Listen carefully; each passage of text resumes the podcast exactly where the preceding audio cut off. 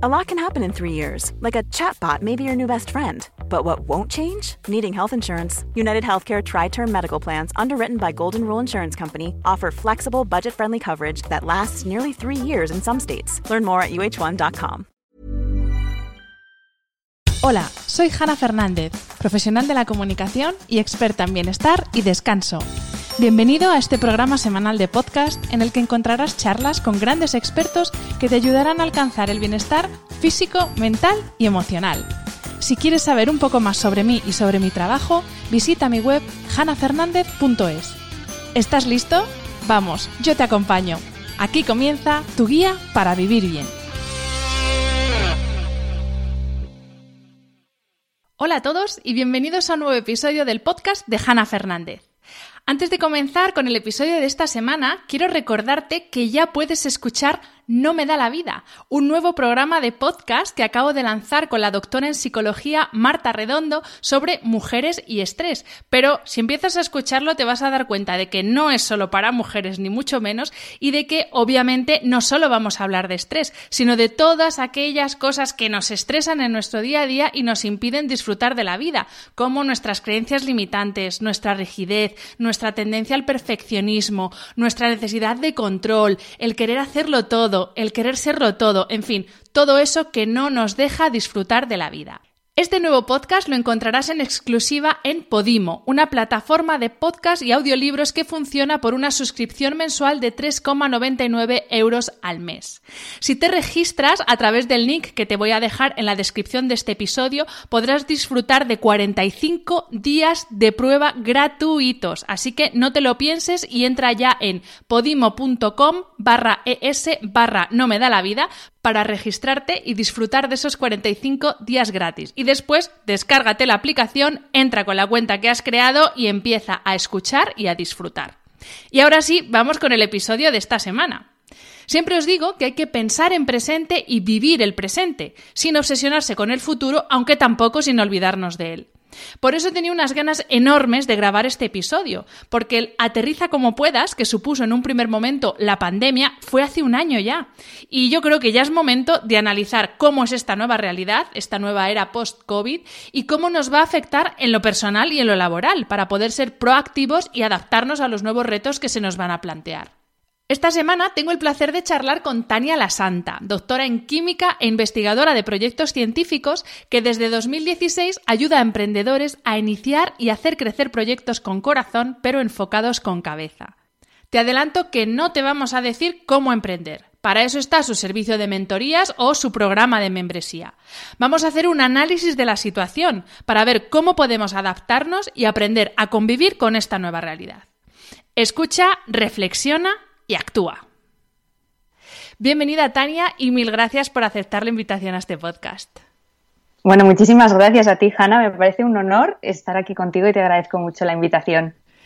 Pues Tania, vamos a empezar hablando de emprendimiento y lo que muchas personas creen que es el emprendimiento, que es vivir la vida loca, ¿no? Dejar fluir, dejarse llevar, ser espontáneo, lo que surja, en fin, estas cosas, estos humos que se venden con respecto al emprendimiento, pero realmente emprender y emprender con éxito requiere de una metodología y de una estrategia. A ti, por ejemplo, te ayudó a, desarrollar tu proyecto la experiencia que tenías de 10 años investigando en proyectos eh, de carácter científico, que claro, ahí el rigor es como otro nivel. ¿Cómo se puede adaptar esto a proyectos de emprendimiento de todo tipo, que son pues como el mío, como el de muchas eh, personas que nos están escuchando? Pues mira, yo creo que, que lo que más me ha aportado de la, experiencia en investigación científica es tener una visión a largo plazo. ¿no? Tú cuando investigas en proyectos, pues normalmente, bueno, pues tienes una visión a cuatro años vista, a, dos años vista, o sea, plazos siempre que son largos. Entonces tienes que compatibilizar tus acciones diarias y semanales con esa visión a futuro. Entonces esto te ayuda a cultivar eh, muchas áreas. La primera es la de la paciencia. La segunda es la de entender que los resultados de un experimento de investigación no son algo personal. Es decir, si tú mezclas A y B pensando que te va a salir C, eh, me da igual que sea un compuesto de laboratorio a que sea una receta de cocina, eh, pues la primera vez esa receta pues te saldrá de aquella manera o ese experimento pues no saldrá como tú pensabas, pero es una pista que te, te da información para repetir el experimento e ir mejorándolo. ¿no? Eh, cuando tú emprendes un, negocio, pues es parecido. O sea, tú tienes que ir probando muchas cosas hasta ir encontrando pues tu nicho, tu tono de voz, los servicios que funcionan mejor o peor, lo que tu cliente quiere. O sea, es, es una constante prueba y mejora, ¿no? Es la, al final es la metodología Lean Startup que, que, bueno, pues está enfocada en eso, en pequeños pasos que cada vez pues tú vas mejorando y optimizando. Y hay pues esos similitudes infinitas desde mi punto de vista entre la investigación científica y el emprendimiento. Em, tienes una masterclass que se llama Un nuevo mundo, que recomiendo a todo el mundo que la escuche porque es verdad que en temas de emprendimiento a veces eh, como que solamente se habla como ir a lo micro, ¿no? Cómo hacer tus anuncios en redes, cómo hacer tus copyright o cómo hacer tu, yo qué sé, tus textos en redes sociales. Pero sí que es verdad que hace falta también conocer un poco cómo está el macromundo, la macroeconomía, el macro todo, para saber eso cómo nos va a afectar.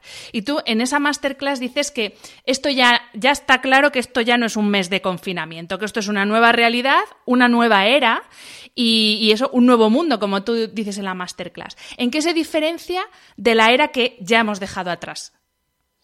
Pues mira, esta masterclass de la que hablas eh, fue una, una, formación que yo impartí en abril de 2020, viendo un poco lo que venía y queriendo sobre todo pues a la gente de mi comunidad explicarles un poco combinando, mm, pues eso, al final yo vengo de investigación científica, sé investigar cuando pasa algo así, pues eh, hacia, dónde vamos y luego también pues la, visión de negocios.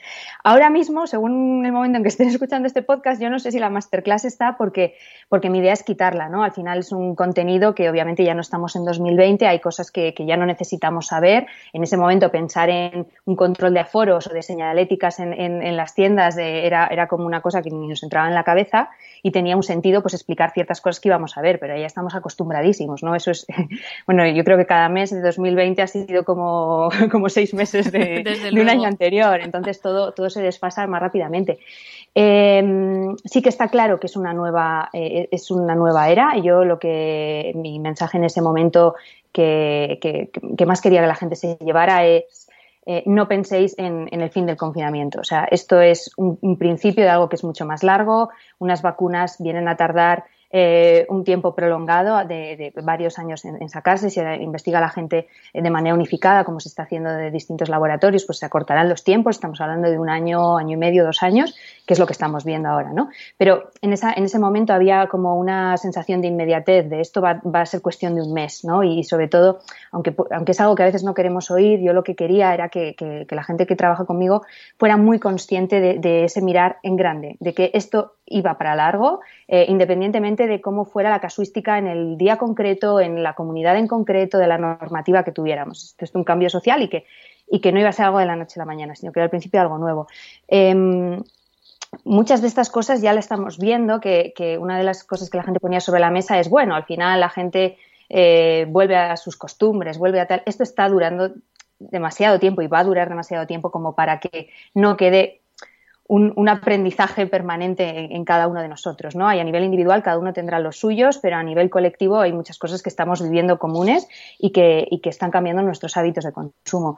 Antes las personas que decían, bueno, yo lo digital mm, no es muy lo mío, eh, yo tengo mi negocio presencial y ya está, pues obviamente es súper consciente que, eso se acabó y que, y que necesita ahora, por, por las circunstancias, pues tener opciones online, incluso la gente que tiene producto, tener opciones de entrega online y, eso va a venir para quedarse, porque el, usuario se ha acostumbrado a eso y entonces, aunque es verdad que tenemos una fatiga de Zoom y de todas estas historias y volveremos a, compatibilizarlo, vamos a querer lo mejor de los dos mundos. Es lo mismo que está sucediendo a la gente que trabaja por cuenta ajena y que es como, vale, yo ahora he descubierto la flexibilidad, ahora no me vas a hacer volver a la oficina cinco días cuando esto pase, ¿no? Entonces, obviamente es un nuevo es un nuevo mundo a todos los niveles que lo que ha hecho esta situación es acelerar pues tendencias que ya que ya se veían, ¿no? Como puede ser el consumo online, como pueden ser eh, pues comportamientos más que giran hacia el alquiler en vez de la compra. Eh, bueno, en, todas las áreas eh, se, se, están, se están notando los cambios. ¿no? Has adelantado, bueno, ya has adelantado ciertos cambios que pues, es como lo de darse dos besos al saludarse. Yo creo que todos pensábamos que en algún momento íbamos a volvernos a dar dos besos al saludarnos.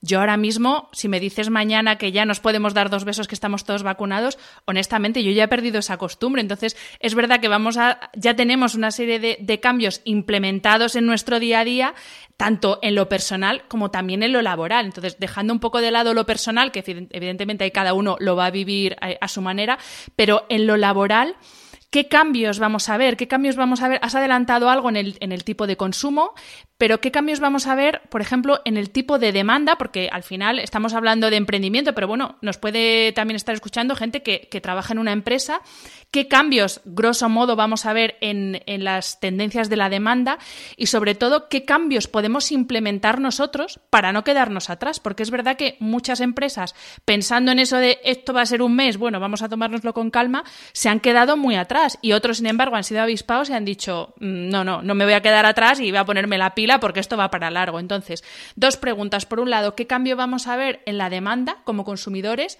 Y después, eh, qué tenemos que hacer, qué cambios tenemos que hacer para seguir siendo competitivos, al nivel que estemos de nuestra empresa, sea un microproyecto o una macroempresa. A ver, que son muchas cosas. Sí, Mira. Lo sé, es que yo me pongo a preguntar yo sola y. arriba. Vamos primero con la primera parte: cambios en la demanda.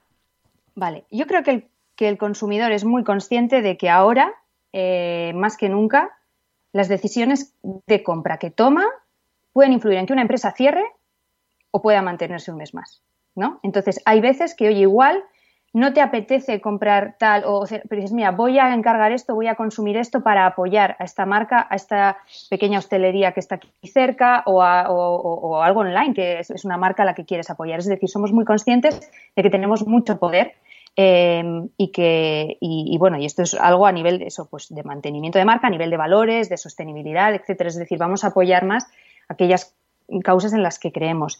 Em, creo también, y esto es, algo que comentaba ayer en una, en una serie de formaciones que, estamos dando eh, Woody Herder y yo sobre tendencias de consumidor, que eh, que el consumidor piensa también de una manera que antes, pues, pues estas necesidades no se daban. Es decir, yo, por ejemplo, ahora, para comprar una tienda que venda online, mi decisión de compra por encima de todas es, no es si la marca me gusta, no es si el producto me gusta, no es si el branding me hace sentir emocionalmente especial, no, es, vendes, me envías a través de correos o no. Si el envío va a ser a través de correos, yo no te voy a comprar porque eso significa que si no estoy en casa cuando estoy, tengo que ir ahí a recogerlo y hacer una cola infinita. Si lo que compro luego lo tengo que devolver porque por la razón que sea no es lo que yo esperaba o es un producto de tallaje que no me encaja, tengo que hacer otra fila enorme. Es como, no, no me compensa, no me compensa. Estamos dejando un poco de lado la experiencialidad por el servicio puro y duro, ¿no? No, y creo que la experiencia, o sea, la, la experiencia ya no te voy a decir que la exigimos, pero ahora con la das por hecho, sí, la, claro, sobreentiendes. Hmm. Claro, tú ahora mismo tú entras en Instagram y estás acostumbrada a un nivel de belleza, de calidad, de unboxing de, en YouTube, en lo, en lo que quieras, que el cliente ya espera eso. No es como las, las primeras marcas que empezaron a incluir esto que decías, wow, que es ahora ya en cierta manera lo esperamos, ¿no? O sea, tú sabes que determinadas marcas vas a comprar y ya no solo lo que compres, sino cómo te va a venir en su super caja, en, o sea, es, todo. Obviamente hay marcas que todavía no se han subido a, este carro y van más atrás y el cliente ya lo está percibiendo, pero, hay muchas cosas que podemos hacer. Entonces, algunas sí, son el packaging, es, el email que recibes, el, tono cuando te escriben, es la nota firmada, son muchos detalles. Pero yo hay uno que antes no estaba teniendo en cuenta antes de la pandemia, que era el a través de qué empresa de envíos me lo mandas. Y ahora, para mí, ha pasado a encabezar la lista de criterios por las que comprar una marca o no.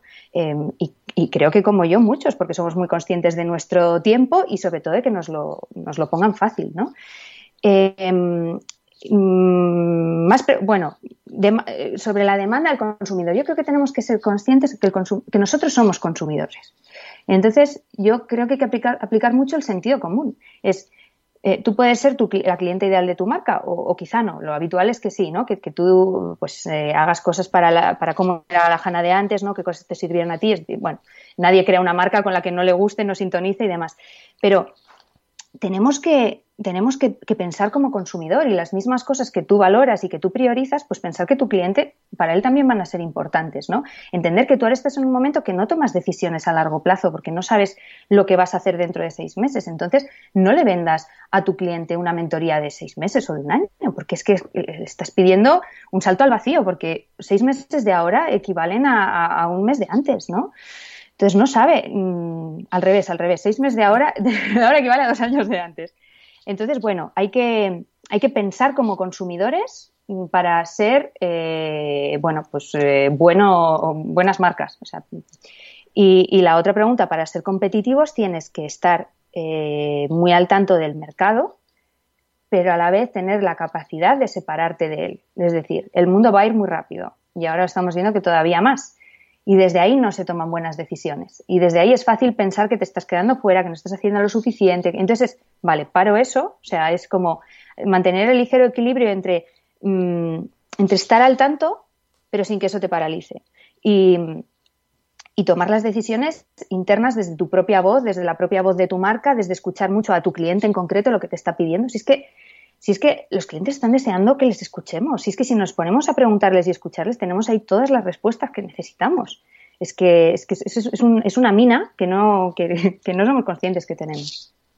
Te quería preguntar por, eh, por sectores en los que ahora sea una oportunidad desarrollar un proyecto. O sea, imagínate, por ejemplo, en esta masterclass yo te, escuché hablar del interiorismo y justo antes leía un artículo en una web americana que decía que el, sector reformas en el hogar, pequeña reforma, un, este a caballo entre el do it yourself y que con un poquito de ayuda te lo haces, que habían experimentado un boom alucinante, igual que el de eh, las cosas para entrenar en casa. ¿En qué sectores ves tú que puede haber oportunidad en medio de la crisis en la que estamos metidos? O sea, ahora mm. abrir un bar, pues yo no lo veo, pero no lo sé. Lo mismo tú dices, bueno, depende, porque si el bar es no sé qué.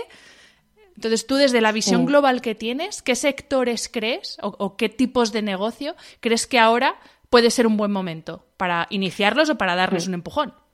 Mira, es muy fácil ver si sales a la calle, ahora que han sido las rebajas, em, ver en qué tiendas había consumo. Las tiendas de ropa están vacías. Sin embargo, vete a Zara a Maison du Monde, donde las filas dan la vuelta.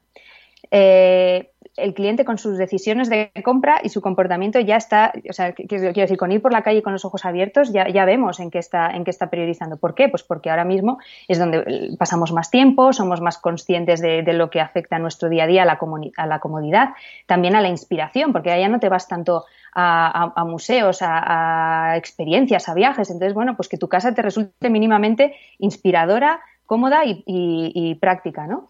Em, entonces, e, eso, tal cual dices, ha, funcionado muchísimo. Luego también el interiorismo a nivel de, establecimientos. Es decir, todo el mundo ha tenido que cambiar ahora, pues que si sus aforos, sus señaléticas, sus tal. Y estas cosas, bueno, pues habrá gente que ha hecho unas soluciones como más parcheadas y, luego, eh, eh, pues si esto, si esto sigue como, están siguiendo estas normas de, distanciamiento, pues tendrán que ver el decir, bueno, mm, igual mi, mi, primera solución fue un poco temporal y ahora quiero pasar al segundo nivel, decir, que, que, dentro de lo que es, que sea inspirador y que, ¿no? Eh, dentro de que, mm, bueno, pues la inversión que pueden hacer en negocios que se ven muy afectados por la, pues, pues por el aforo, pues eh, están más limitados. Em, más sectores que me decías, el de la logística, o sea, la logística es un sector ahora mismo que entiendo que puede ser un poco atractivo para, para muchos, pero, pero es con unos huecos enormes, ¿no? Donde además la gente cada vez valora más pues que el producto llegue en el día.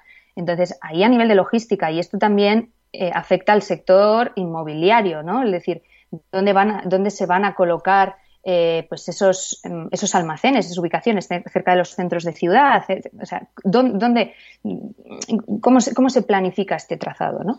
Em, a nivel de formación, yo creo que viene también un momento en que en que de nuevo hay que reinventar la rueda, porque la gente está harta de, sesiones de Zoom.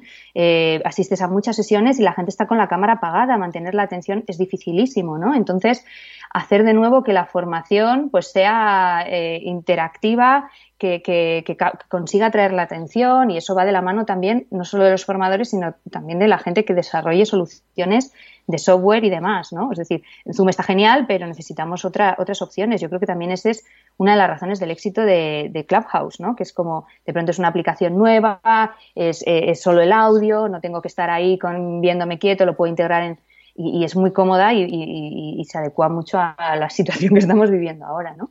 Entonces, bueno, yo creo que en todos los sectores hay que, ser, hay que innovar constantemente eh, eh, hay que siempre apuntar con la flecha más hacia arriba, porque la realidad la flecha va a caer siempre más hacia abajo, pero tienes que ir buscando constantemente la, eficiencia, la eficacia y la satisfacción del cliente. ¿no?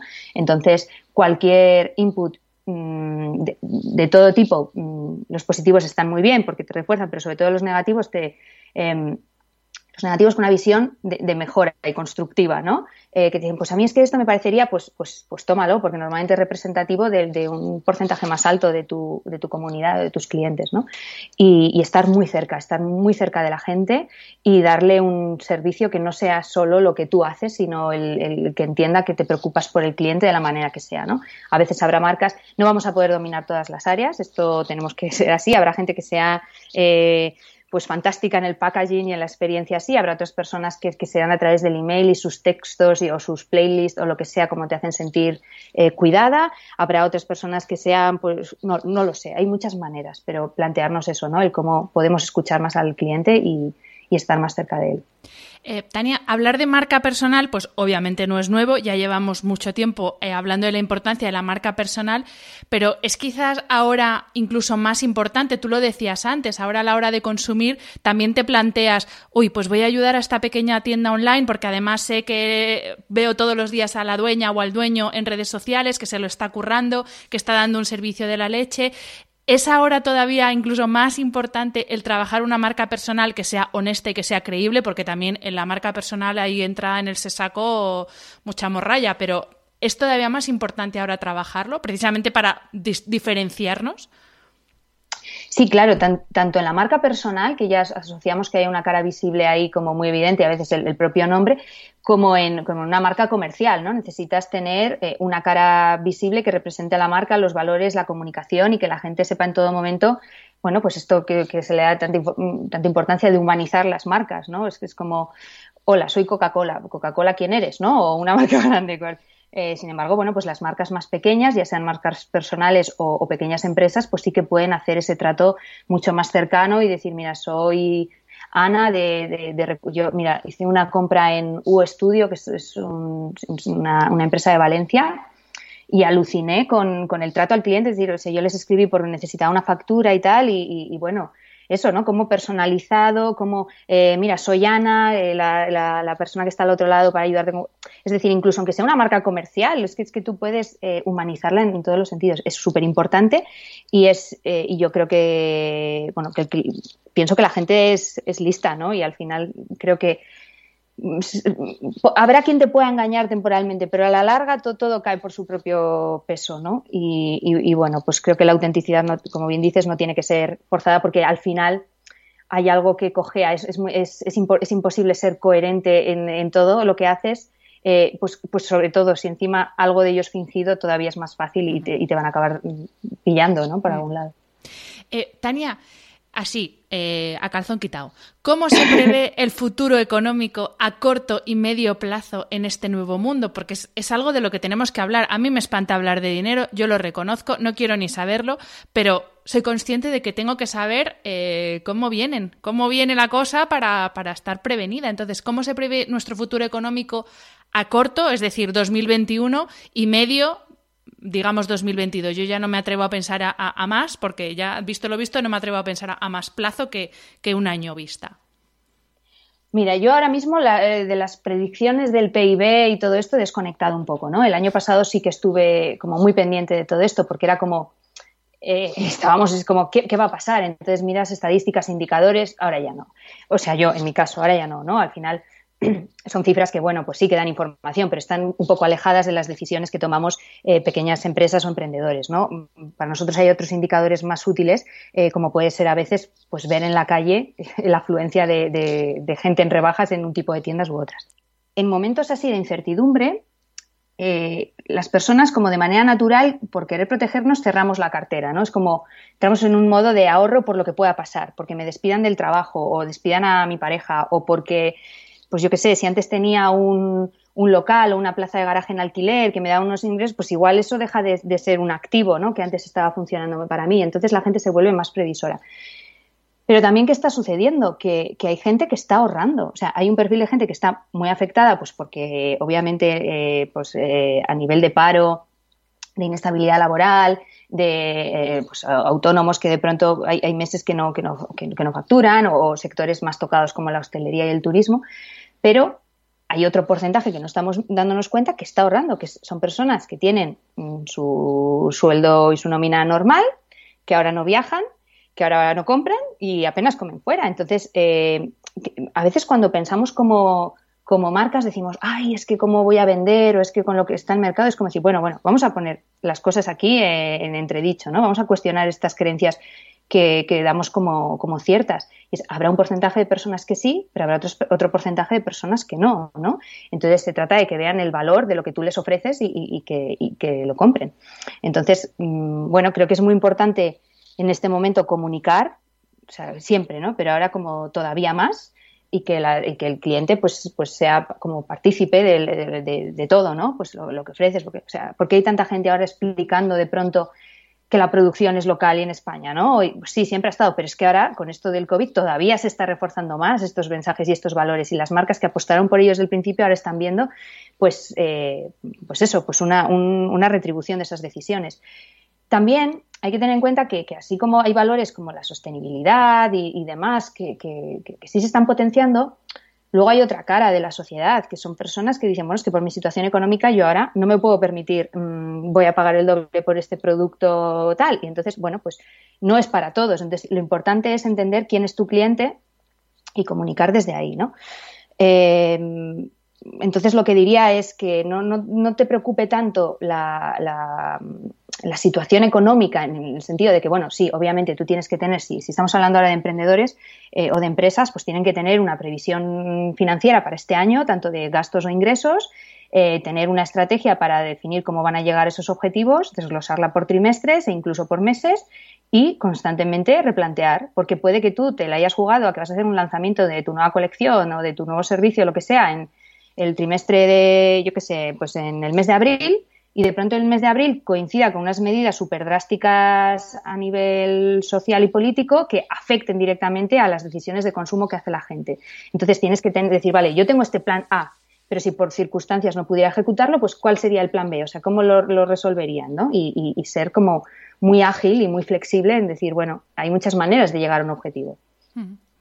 Em, Tania, te voy a preguntar ahora por una serie de rasgos que, bueno, en todo el contenido que compartes, pues he ido identificando eh, como tips que das de qué rasgos o qué actitud eh, tenemos que mantener en esta situación o en estos momentos que estamos viviendo para salir airosos. Entonces, te voy a decir, nada, son cinco, te voy a ir diciendo uno a uno para que porfa nos lo desarrolles. El primero que te he escuchado es el de la unión. Y no sé si te refieres a unión en plan unión hace la fuerza entre varias empresas, pequeñas empresas de un mismo sector, por ejemplo, pero un rasgo que sí que te he escuchado es el de unión. Sí, porque es un momento en el que hay que ser como muy, em, muy eficiente con tus recursos, ¿no? Y, y, quizá, pues por ejemplo, ahora que estamos viendo, ahora hay un montón de gente que como ha tenido que trasladarse del presencial al online, eh, el online de pronto está mega saturado, ¿no? Y pongo el ejemplo, yo, qué sé, pues del área de la psicología. Pues había gente que tenía su consulta presencial y punto, y le iba muy bien y no hacía más acciones, y gente que tenía consulta presencial y a la vez ya tenía una marca pues muy posicionada en redes o creando contenido con su blog o lo que fuera. Entonces, ¿qué pasa? Que ahora de pronto todos queremos ocupar ese hueco, ¿no? Del, canal de la comunicación, de los directos, tú entras a las 6 de la tarde, todo, todo opciones. Y es es muy difícil. Entonces, hay que, hay que pensar en otro tipo de recursos que tenemos y uno de ellos es la unión, es decir, al final, em, si tú unes fuerzas, y esto lo hemos estado viendo mucho, eh, pues eh, gente que de pronto sacaba un producto complementario.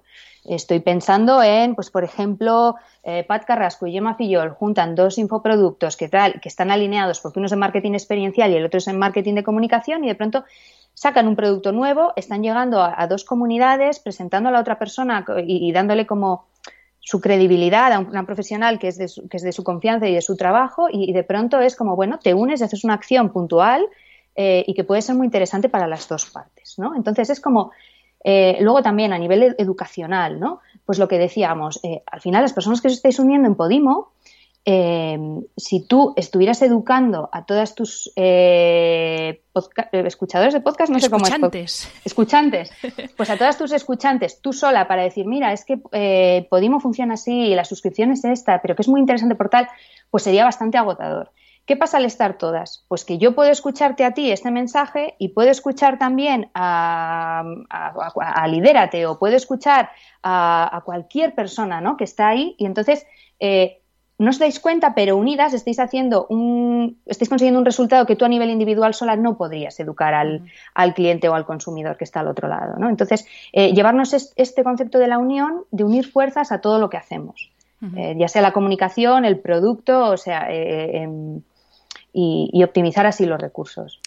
Perfecto. Siguiente rasgo, flexibilidad y agilidad. Aquí van dos, pero los he juntado. Flexibilidad y agilidad. ¿Por qué tenemos que ser flexibles y ágiles? Pues tenemos que ser flexibles porque estamos en un momento de mayor incertidumbre histórica para los que no hemos vivido guerras ni otro tipo de circunstancias. Entonces, esto es lo más parecido a, pues, guerras contemporáneas que han vivido nuestros antepasados. Y, tenemos que, ser capaces de adaptarnos y mm, el surrender que dicen los americanos, que no es rendirse, es como, es como abrirse un poco a lo que venga. Aceptar, sí. Y la, y la agilidad es porque el mundo está cambiando muy rápido ahora mismo. Entonces tienes que, no, no, puedes tardar en tomar una decisión pues seis meses, porque te estás quedando, te estás quedando atrás. Y, y la, la, gran ventaja de las marcas pequeñas y de los, y de los emprendedores es que como normalmente somos, o yo me lo guiso, yo me lo como, o somos una empresa pequeña de 5, 10, 20 personas, pues esa agilidad es posible, mientras que en marcas, empresas muy grandes, donde todo tiene que pasar por muchas esferas hasta que se toma una decisión y vuelve al otro lado y se ejecuta y se vuelve a subir para que se apruebe y vuelve a bajar, eso tarda mucho más en implementarse. Entonces, eh, creo que para los emprendedores la agilidad es un, es, un valor que tenemos incorporado un poco en, nuestro, en, nuestra empresa. Siguiente rasgo. Em, bueno, rasgo o, o, punto para adaptar en, una, en nuestra estrategia de negocio diversificar, bueno, realmente tenía punto a diversificar clientes, pero creo que es más diversificar la oferta, porque esto es verdad que muchas personas nos hemos dado cuenta de que no puedes poner todos los huevos en la misma cesta porque de repente la cesta se te cae y te quedas sin huevos. Entonces, em, tiene que ser un rasgo para este momento que estamos viviendo aún más el ser capaz de diversificar tu oferta y hacerlo con agilidad, como decíamos antes. Y, y claro, pregunta añadida, ¿cómo diversifico mi oferta, por ejemplo, si soy un bar?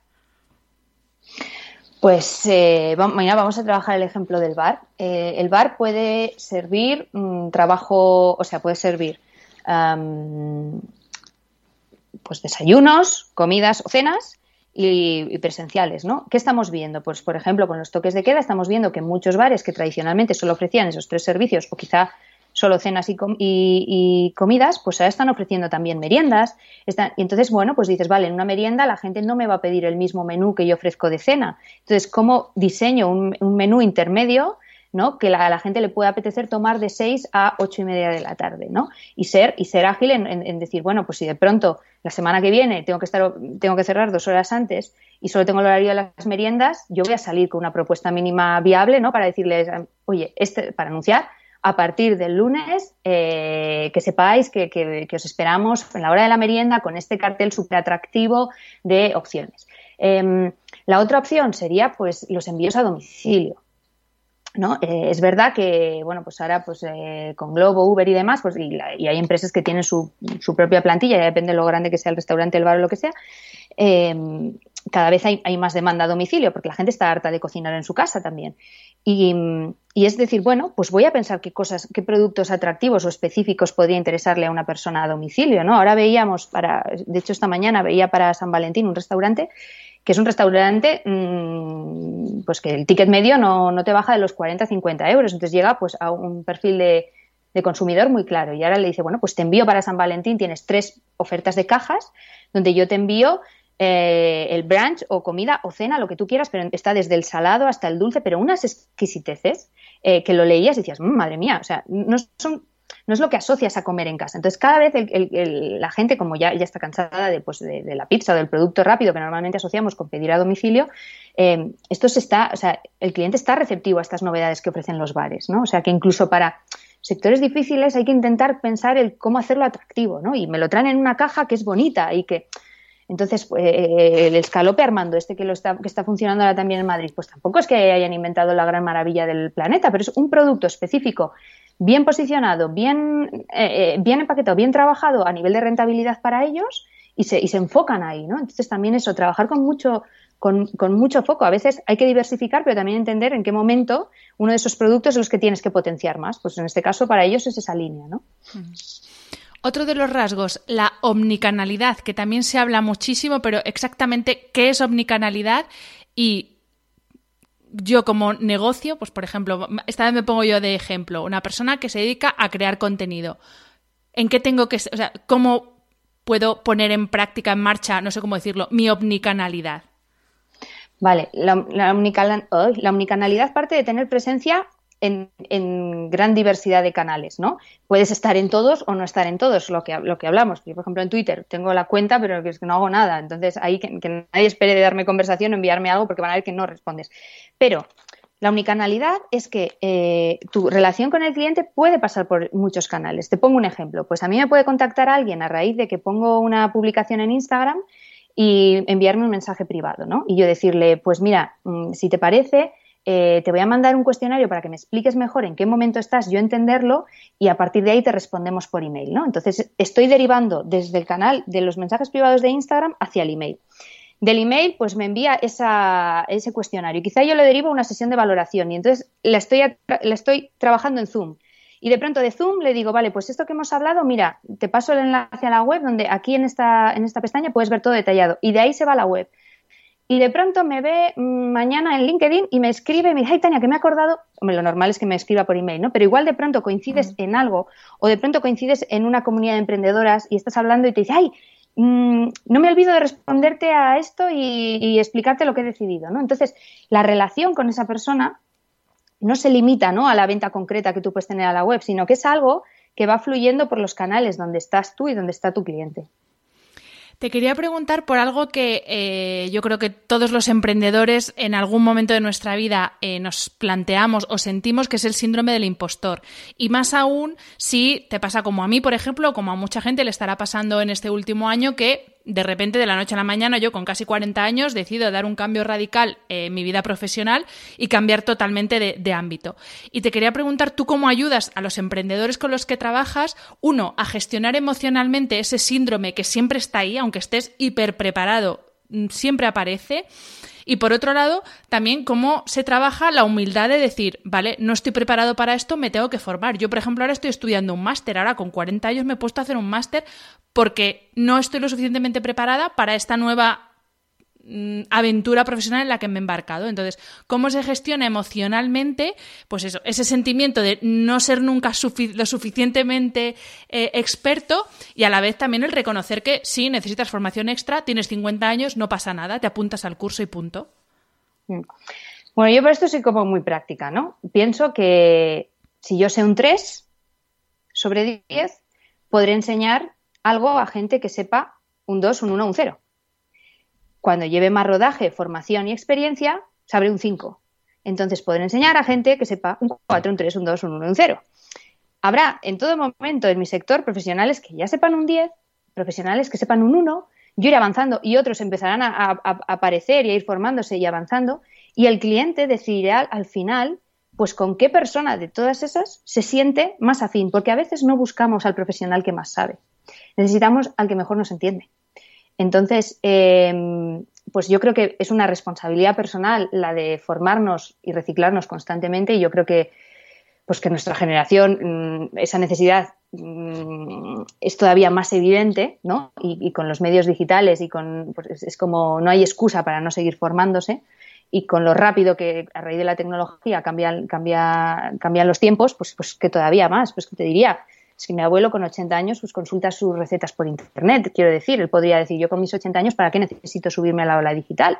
Pues oye, él mm, pues no se va al pueblo sin su conexión a internet, que son cosas que yo me alucina. Y digo, ¿cómo no? o sea, pues todos tenemos que tener ese chip de que no importa la edad que tengas, ¿no? Tienes que seguir reciclándote. Y si encima estás ofreciendo servicios profesionales, pues claro, eh, todavía más, ¿no? El estar al tanto de lo que sale y formarte en cosas complementarias que sean necesarias para tu, ser, para tu trabajo y otras que mm, quizá las empiezas haciendo porque te apetecen, ¿no? Esas formaciones y luego les ves una, una utilidad más adelante.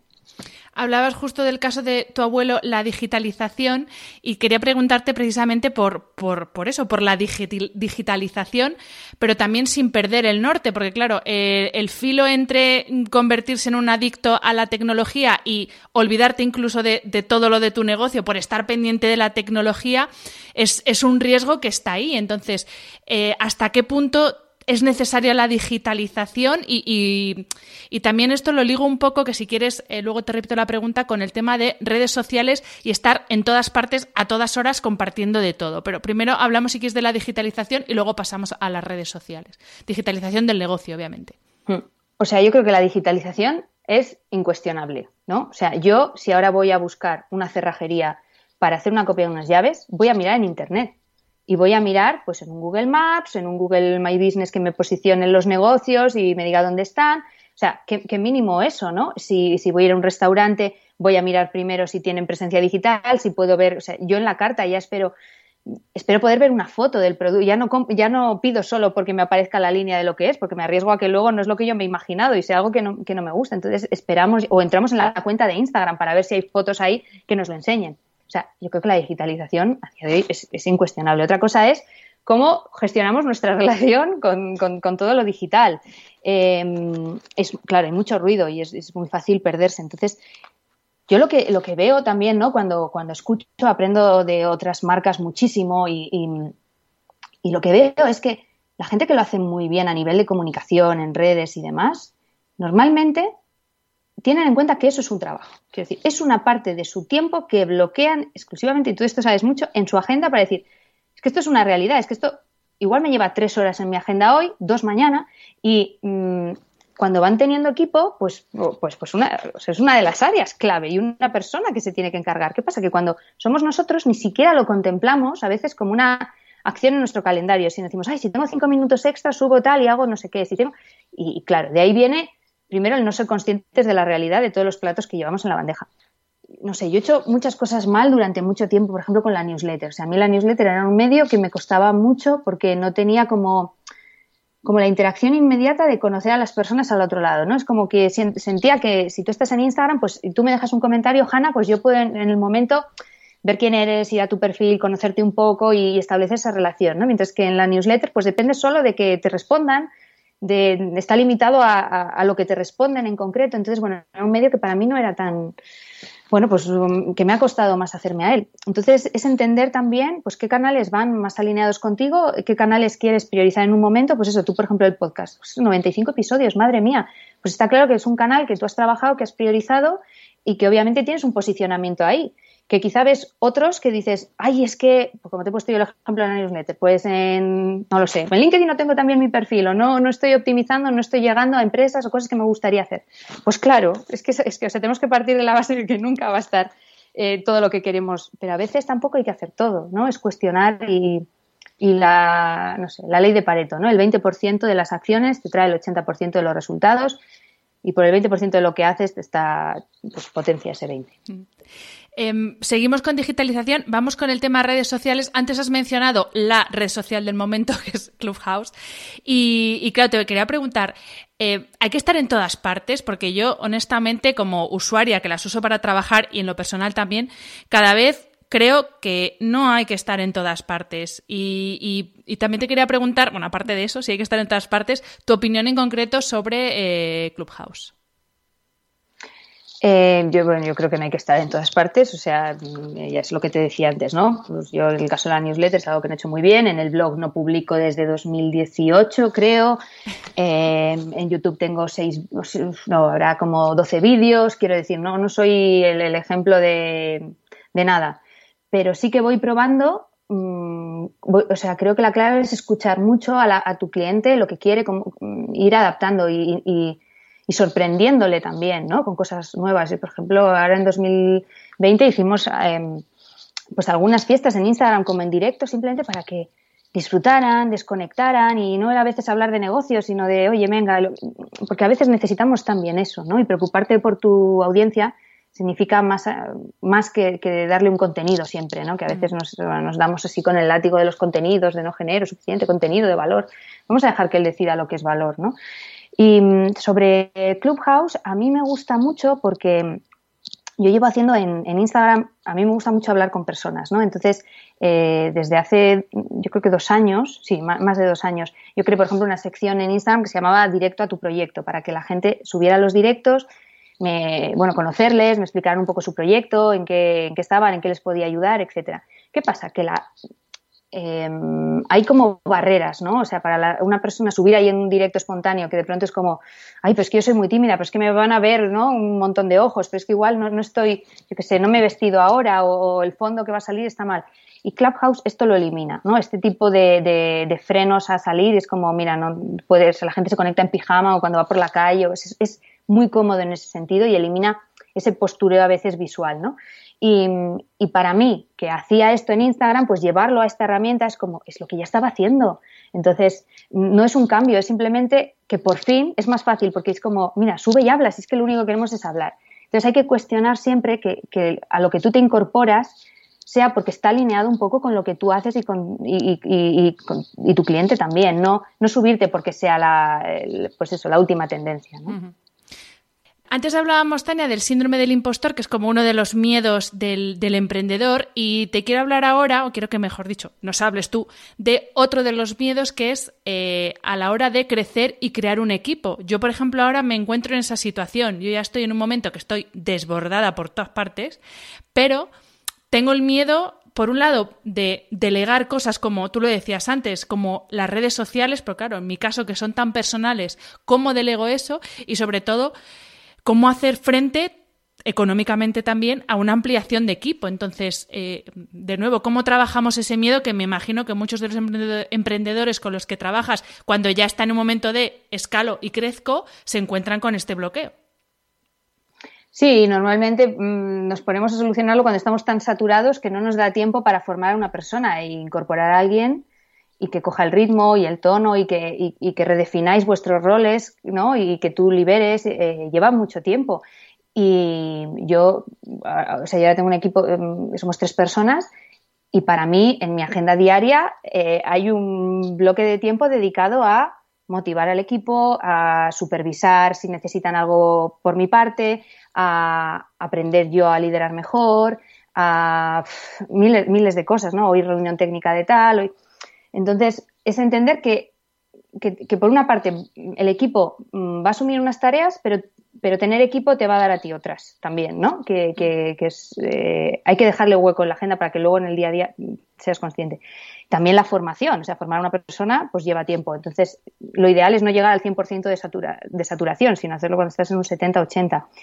Eh, la manera de hacerlo, mm, pues yo creo que, depende del perfil que contrates, pero yo en mi caso lo que, lo que hago es primero ver los números y lo que hago es, eh, yo en, mi caso tengo una cuenta, eh, aparte de la, de, la cuenta donde, bueno, pues tenemos la cuenta de empresa con todos los gastos, operaciones y demás, yo reservo en otra cuenta las nóminas de seis meses para esas personas para decir, vale, este es el plazo que yo le doy a que bueno, pues a la incorporación de esta persona y si pasados esos seis meses pues ya no ha generado por sí misma, habría que hablar del rol, del rol en concreto y del tiempo y dedicación, ¿no? Tres meses o lo que tú veas. Em, entonces, bueno, sé que si esa persona em, va a empezar a trabajar solo para mí o se va a pedir una reducción de jornada o lo que sea, sé que o sea, hay una responsabilidad mía de darle continuidad a eso, ¿no? Entonces, bueno, el primer paso sería ver que tú te has pagado una nómina de manera constante durante un tiempo, entonces si te has podido pagar a ti ya ves qué cantidad, eh, lo siguiente sería, vale, ahora es, puedo ser consistente también con otra persona, durante cuánto tiempo, y luego ya también es una promesa de las dos, es decir, incorporar a alguien es para llegar a otros resultados, si esos resultados no llegan, pues o esa no es la persona adecuada o quizá no era el momento, ¿no? Y te lo revela, pero de una manera que sea eh, clara para las, dos para las dos personas del equipo, que eh, gestionadas las expectativas, que la otra persona también tenga esa referencia y que, y que se lo tome también como como un objetivo personal, ¿no? O sea, que las dos estáis remando en la misma, en la misma dirección. Em, no creo que haya un, momento generalizado, creo que cada marca lo tiene que entender, cuál es el suyo, y creo que mm, hay que empezar por delegar como las cosas que sean más sencillas. Obviamente, lo que tú escribes en Instagram o demás es un tono muy tuyo, quizá no es lo primero que, yo delegaría. Yo mm, las comunicaciones en redes sociales las, sigo haciendo yo siempre, pero por ejemplo el correo, sí, esto ya lo puedes gestionar desde la web. Yo, por ejemplo, en el, cuestionario de contacto siempre digo, Chris será la persona del equipo, porque ahora es Chris la que lo hace, Chris será la persona del equipo que te, que te responderá eh, cuando, cuando lo recibamos, ¿no? Luego nosotras nos juntamos, trabajamos todo, pero estás gestionando las expectativas y muchas veces la gente nos escribe y pone, hola Cris, ¿sabes? Entonces, como siempre, es comunicación. Y, que la gente entienda que esto es para intentar atenderles lo mejor posible, porque igual que tú vas al dentista y no esperas que sea el dentista el que te coja el teléfono o te ponga la cita en recepción, pues en marcas como las nuestras, pues tenemos que, explicar al cliente que, hay otras personas que, también asumen ciertas funciones. ¿no? Pues Tania, vamos a terminar la entrevista con eh, la última pregunta, que es, a ver, es, eh, te quiero pedir una brújula para no perdernos entre tanto ruido queriendo ser como en lugar de aprender de, porque yo esto es algo, y sobre todo con el tema de la marca personal, lo veo mucho veo gente que intenta, que se pasa de la inspiración al copio e imito. Entonces, eh, ¿qué brújula podemos seguir para seguir inspirándonos en otros perfiles, en otras personas que están en nuestro sector, que lo hacen guay y que nos gustaría ser como ellos, pero sin perder nuestra autenticidad? Es decir, aprender cómo lo están haciendo y no ser una copia o una imitación. No sé si me explico. Sí, sí. Mira, a mí esto no me ha pasado. O sea, así como el síndrome del impostor, el miedo al fracaso, el miedo al éxito, eh, el miedo a comunicar, el miedo a salir a grabarme en vídeo, todo esto los he tenido todos. Pero el, miedo a no ser yo, no. O sea, a mí mi, mayor bloqueo para no ser yo ha sido la timidez, que ha sido lo que he tenido que trabajar mucho tiempo. Em, pero, pero no sé, yo creo que al final es que es que, porque, o sea, supongo que esto está relacionado con la visión que tenemos de nosotros mismos, ¿no? Pero no necesitamos ser nadie más, es que para eso ya hay, o sea, ¿quién se va a quedar con una copia viendo un original? Pues, pues van a querer la versión original, nadie va a querer la copia de nada. Entonces, eh, es entender que la otra persona no es mejor ni peor que tú. Otra cosa es decir, eh, es que veo esta marca, yo qué sé, piensa en marcas que estén, yo qué sé, pues alguien que tenga una marca de producto, pues podrá ver a una Spapiroga o una Lucía B como alguien súper posicionado, hijo, a mí me gustaría ser como ellas y tener una marca así. Está muy bien porque necesitamos referentes que nos hagan creer que, oye, pues si ellas han podido, tú también puedes, ¿no? O sea, esos referentes los necesitamos. Pero obviamente mm, el resultado que estás viendo es el fruto de ocho años de trabajo, de, formación de muchos antes y, no puedes pretender mm, recorrer, o sea, estar ya en la, en la, meta sin haber recorrido el camino, ¿no? O sea, eso, eso sí, pero querer ser alguien que no, que no eres, yo siento no, saber responderte a esta pregunta porque no me ha pasado nunca. Es como, yo soy yo, para bien o para mal. Habrá gente que, hombre, pues sí que veo, por ejemplo, yo, yo qué sé, pues veo otras personas que digo, oh, pues mira, qué, qué, contenido tan fresco, tan divertido. Digo, pero bueno, mi esencia quizás es otra y yo soy más serena y soy, pues habrá gente que, que conecte más con una energía serena como la mía, ¿no? Y me parece fantástico y creo que, que nos complementamos también, que hay esas diferentes energías. Lo veo en proyectos donde trabajo con otras marcas personales y es como es, es un complemento estupendo. ¿Para qué querer ser iguales? ¿no? Es como sería muy poco enriquecedor para nosotras y para el mercado, que vería solamente todo, todo igual, ¿no? Así que, bueno, no sé, siento no, no, tener no, no, no, pero para esto porque no, Tienes toda la razón. A veces quizá es porque, bueno, tenemos miedo o pensamos que solamente hay una forma de tener éxito, que es como lo hace esa persona y, y no nos damos cuenta, por un lado, lo que tú has dicho, que lleva mucho trabajo, o sea, una persona, yo que se me viene a la cabeza Charuca, eh, Charuca no empezó ayer, claro, es que si, si, si piensas que todo esto es rápido, pues claro, te piensas que por imitar ya te va a llegar el éxito rápido. Entonces creo que es una mezcla entre ser consciente de que todo tiene su trabajo y también ser consciente, como lo que dices tú, que hay personas que vibran con un tipo de persona más enérgica, más tal, y otras personas que sin embargo les gusta más el tono relajado, el tono pausado y, eh, totalmente, totalmente. Has respondido totalmente, súper bien, perfectamente. He pasado el examen. El examen. Has pasado el examen. Pues, pues nada, lo dicho, lo he dicho que esta era la última pregunta. Muchísimas gracias, Tania, porque creo que a mí, a mí en lo personal me hacía falta tener como una charla un poco de visión general, no tanto de ir tanto al detalle, que a veces te, pierdes tanto en el detalle que como que se te escapa todo, así que te agradezco mucho la charla y oye, deja la masterclass esta, no sabía que era de, hace casi un año, ¿eh? pero no me parece para nada que esté eh, desactualizada ni obsoleta, así que déjala un poquito más para que por lo menos 10 días hasta que publique este episodio para que quien quiera vaya a escucharla, porque la verdad es que es que hace falta tener esa visión y, tanto la presentación como todo lo que dices es, una visión como el big picture que hace falta tener para luego bajarlo al detalle del día a día de cada uno, pero eso, eso no lo podemos perder porque si no, pues eso vas matando moscas a cañonazos, no sabes para dónde tirar. Pues nada, la dejaremos, la dejaremos todavía un tiempito más. ¿no? un poquito más. Muchísimas gracias, Tania, por aceptar la invitación a este podcast. Espero que no sea la última vez que vengas, que sea la primera de, de muchas charlas. Y lo dicho, muchísimas gracias. Ha sido un placer. Gracias a ti igualmente. Y como siempre a los que nos estéis escuchando, muchas gracias por estar al otro lado del micro y hasta la semana que viene. Espero que hayas disfrutado del episodio. Me ayuda mucho conocer tu opinión y tus sugerencias para este programa. Si quieres escribirme, puedes hacerlo a través de mi página web hanafernandez.es, donde encontrarás las notas sobre cada episodio y recursos adicionales. Y también puedes hacerlo en mi cuenta de Instagram hanafr. Mil gracias como siempre por estar al otro lado. Nos escuchamos en el próximo episodio.